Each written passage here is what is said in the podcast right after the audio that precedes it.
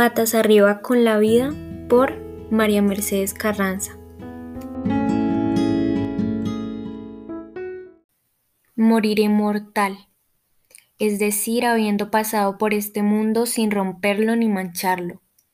No inventé ningún vicio, pero gocé de todas las virtudes. Arrendé mi alma a la hipocresía.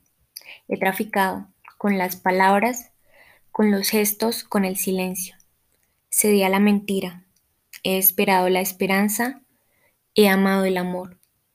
Y hasta algún día pronuncié la palabra patria. Acepté el engaño. He sido madre, ciudadana, hija de familia, amiga, compañera, amante.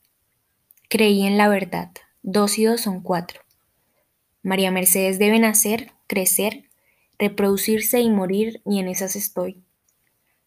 Soy un dechado del siglo XX, y cuando el mío llega me voy a ver televisión para dialogar con mis mentiras.